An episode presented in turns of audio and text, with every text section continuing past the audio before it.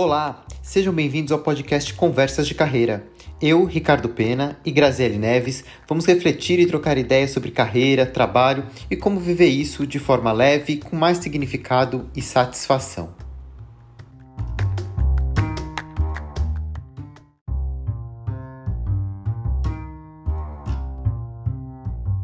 Nos últimos episódios, conversamos sobre diversos aspectos que impactam a saúde mental dos profissionais e a importância da construção de um ambiente de trabalho que olhe mais para as questões humanas. O papel do líder é fundamental e gera grande impacto nessas práticas. Neste episódio, vamos conversar sobre liderança humanizada e entender que o conceito vai muito além de ser um chefe bonzinho. A gente vem conversando bastante, né, nesses últimos episódios sobre saúde mental, sobre relações, sobre produtividade sustentável, né? Hoje, saúde mental não é mais um, uma questão pessoal, é um problema organizacional. As empresas estão olhando para essa questão e, de fato, é um problema que precisa ser gerenciado dentro da, das empresas e das organizações. Tanto que diversas empresas estão criando posições e cargos para olhar especificamente para essa essa, essa questão, né? Uh, vem muito por conta dessa ressignificação que, que as pessoas e que nós tivemos com o trabalho a partir dessa experiência recente que a gente teve com a pandemia e que fez a gente ter um olhar diferente uh, para a vida, buscando mais qualidade de vida, buscando mais integração. E isso faz que exista uma necessidade maior de equilíbrio dentro das relações de trabalho. E aí entra esse papel uh, do, do líder e da, da liderança mais humanizada, olhando para essa, essa questão das pessoas. E aí é importante trazer o que, que não é a, a liderança humanizada. Não é aquela questão do seu chefe bonzinho, né? De que passa a mão na cabeça, que é tolerante, que é leniente com, com erro, fingir que os problemas não existem, né? Não é a questão de, de transformar a relação do trabalho de uma vida cor-de-rosa onde não existem problemas, mas sim uma abordagem mais humana em, em, em, em relação a isso, né? De lidar com, com as dificuldades de uma forma diferente. Né? Recentemente eu vi um, um, um post que eu não sei nem se é verdade, se é meme, mas de um, um chefe que tinha colocado que ele era um, estava praticando a liderança humanizada, que ele entregou uma cesta de chocolate com balão no momento da demissão do, do funcionário. Não se trata disso, né? Se trata de outras questões. Mas afinal, Grazi, o que, é a liderança humanizada? É, liderança humanizada, a gente está falando de colocar realmente as pessoas no centro da estratégia da companhia. Se a gente for olhar para vários é, é, escritores, autores, TED Talkers aí, tem um que é super famoso, chamado é, o, o Simon Sinek, e ele fala muito, ele, e, ele é um, um um defensor, inclusive, da liderança humanizada, e ele fala muito da questão de que o seu funcionário é gente, o, seu, o seu cliente é gente, seu fornecedor é gente, a gente está falando de gente em todo o ecossistema de uma companhia. Então, se a gente não entender, né, e isso aqui não, a gente não está falando de nada novo, né? Mas se a gente não entender que isso tem que estar no centro da, da, da, estratégia da companhia e tem que ser vivido pelas, pelos líderes das organizações, a gente está fora do game, porque sim, é sobre pessoas. Então, se a gente descobrir isso agora, deixa eu falar para vocês, está tarde demais, né? Tá, é tarde. Dá para a gente correr atrás e construir um ambiente mais inclusivo, mais humano, mas a gente já está atrás nessa abordagem. A gente tem que estar tá, tá ciente aqui do nosso papel e da nossa responsabilidade quando, enquanto líder. Então, Liderança humanizada é uma abordagem que vai valorizar a humanização nas relações, né? É, entender que a gente tem que ter uma responsabilidade na condução é, das pessoas, que a gente tem que criar um ambiente que ele seja empático, inclusivo, colaborativo, que ele cuida da, daquele asset que é tão valioso dentro da sua empresa, que é o seu funcionário, que é o seu colega, que é a relação que existe ali dentro, é, e no final do dia, a gente também está falando de criar relações saudáveis, de criar um ambiente com segurança psicológica para que a gente consiga fazer as nossas entregas diárias de trabalho, para que a gente consiga colaborar com o propósito organizacional. Nada mais é do que eu, na postura de líder, olhando para as minhas relações, para o ecossistema inteiro, não só para os meus funcionários, mas também para os colegas que estão ali dentro daquele ambiente, entender que somos todos humanos e estamos ali trabalhando com o mesmo objetivo naquele momento, que seria o objetivo da, da, da organização, mas que antes disso a gente tem uma relação que precisa ser tratada com respeito, empatia e cuidado, né? visando ter um ambiente aqui saudável, empático e com segurança psicológica.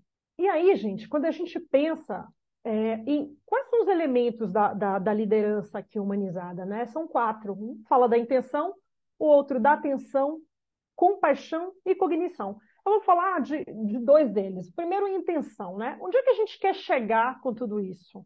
É, colocar todas as pessoas ali focadas é, e com entendimento e clareza dos seus papéis dentro daquele ecossistema da companhia.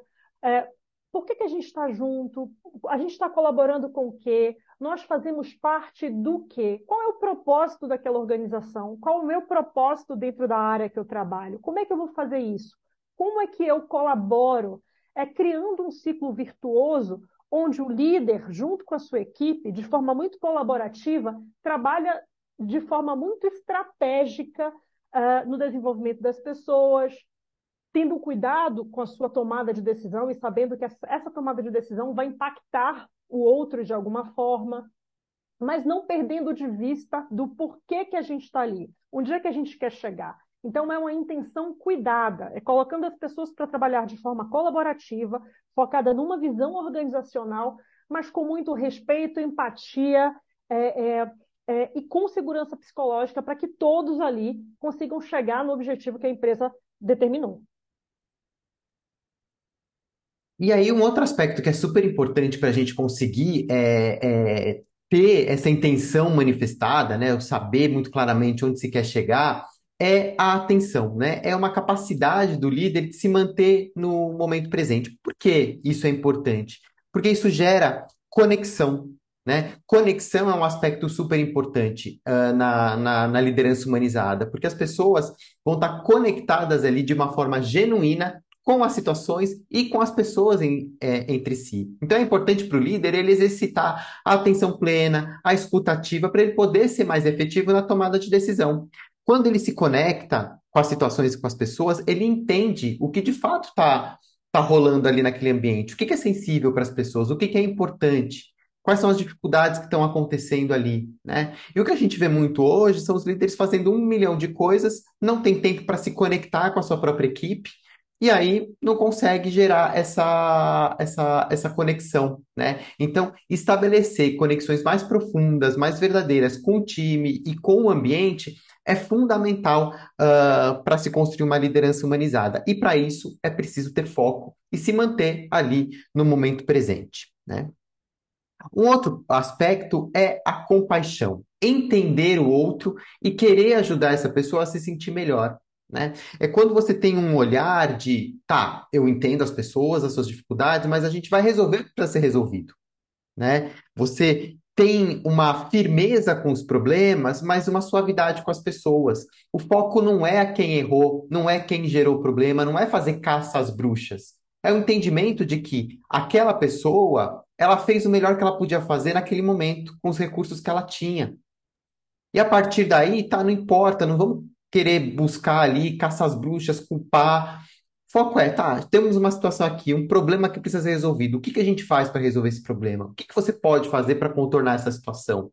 Né? E aí você preserva a pessoa, foca no problema. Isso traz uma, uma, um clima que ele é muito mais seguro psicologicamente, porque as pessoas não têm medo de errar, elas não têm medo do, das consequências do que pode acontecer a partir dali, porque sabe que elas não vão ser punidas por, por pessoalmente por aquilo, vai ter um foco e um olhar para a solução do problema. Claro que se é um problema que gerou uma consequência grave, conse é, é, responsabilidades terão que ser assumidas pelas pessoas que têm ali, mas nunca é pessoal.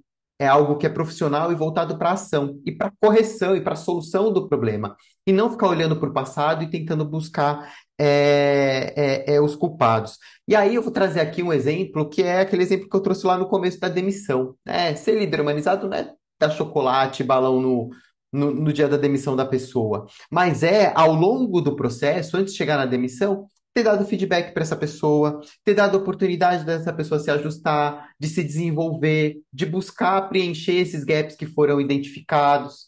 Né? Aí, no momento que chega uh, na, na demissão, pessoa tem consciência de que, bom, tudo foi feito uh, nesse sentido para que eu pudesse todas as oportunidades de se manter, de se corrigir foram dadas, né? Então, isso é ser um líder humanizado e não uh, fazer outras coisas, né? Então, quando você é, tem esse olhar é, voltado para a solução do problema, de ser firmeza com a solução dos problemas, de resolver as coisas que precisam ser resolvidas, preservando as pessoas, trazendo as pessoas como um recurso uh, positivo para aquilo, você cria um ambiente de segurança psicológica, você aumenta a confiança entre as pessoas ali e a, a conexão entre elas, a colaboração, a cooperação, e isso vai gerar menos fadiga, menos uh, esgotamento e vai fazer com que as pessoas estejam mais engajadas uh, nas relações e no trabalho. Exato.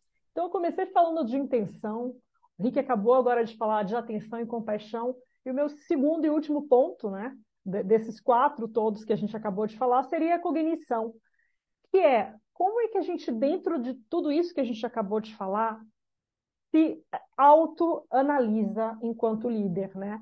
Uh, tem uma, uma, uma posição que eu adoro praticar e que eu indico muito aqui para as pessoas, que é se colocar em metacognição, que é mentalmente você sai da sua posição de liderança e se analisa dentro daquela situação. Porque o que é importante a gente perceber? A gente tem muitos vieses.